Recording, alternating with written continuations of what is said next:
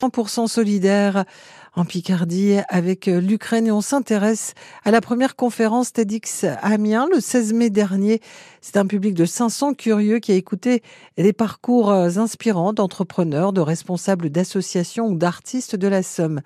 Elvira Pavlenko, réfugiée ukrainienne et fondatrice d'une association qui vient en aide aux Ukrainiens sur le territoire samarien, nous raconte cette expérience. Elle est au micro de Victoire Jacquet. Bonjour Elvira. Bonjour. Vous êtes fondatrice de l'Union Picarde pour l'amitié franco-ukrainienne. Votre association, elle a un peu plus d'un an maintenant. Est-ce que vous pouvez nous rappeler son rôle? Notre but principal, c'est répondre aux urgences euh, qui provoquent la guerre euh, en Ukraine, aider aux Ukrainiens sur place à Amiens et bien sûr à l'Ukraine aussi. On a déjà fait plusieurs euh, missions humanitaires à la frontière polonaise, notamment on a ramené les groupes électrogènes, les médicaments, les vêtements chauds. Une problématique que vous rencontrez particulièrement dans la Somme, vous nous en avez parlé il y a quelques mois au micro de France Bleu Picardie, c'est celle du logement pour les Ukrainiens.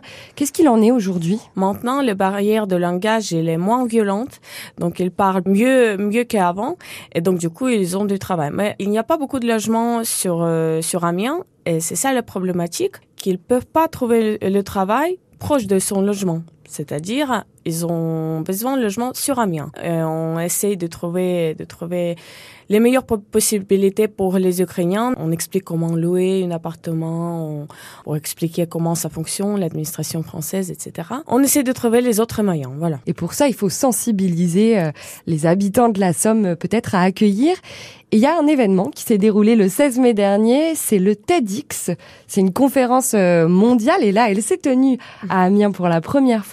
Et vous, vous y avez participé, Elvira. Est-ce que vous pouvez nous raconter cette expérience? Pour moi, euh, c'est une expérience inoubliable, très enrichissante et vraiment exceptionnelle d'expliquer comment trouver le sens à, dans cette drôle existence. C'était pas facile parce que quand j'ai expliqué mon périple, comment j'ai fui l'Ukraine à cause de guerre, euh, j'ai chaque fois j'ai revu cette, cette périple, voilà, mmh. cette histoire. Donc pour moi, c'était un peu compliqué. Comment vous avez réussi à trouver les mots devant 500 personnes? Par exemple, moi, j'ai eu 15 pages de mon texte. Après, euh, il y avait plusieurs mois de travail. Comment réduire les mots, comment réduire le sens, le texte. Euh, voilà, donc on a, on a beaucoup travaillé. Pour moi, moi, j'ai trouvé les choses essentielles que je voulais partager avec tout le monde. Euh, les choses essentielles. Je voulais pas plonger dans les détails. Mmh. Peut-être c'est pas obligatoire de savoir de toute façon, la deuxième partie de documentaire qui était faite par euh, Maxime Dei,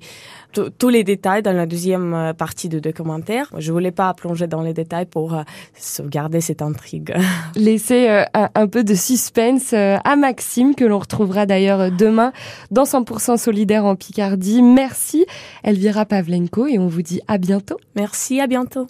Evlira Pavlenko qui sera bientôt disponible, enfin son intervention en vidéo sur le site tedxamien.org. À ses côtés sur scène, il y avait également Maxime Dei qui revient d'une mission humanitaire aux frontières de l'Ukraine.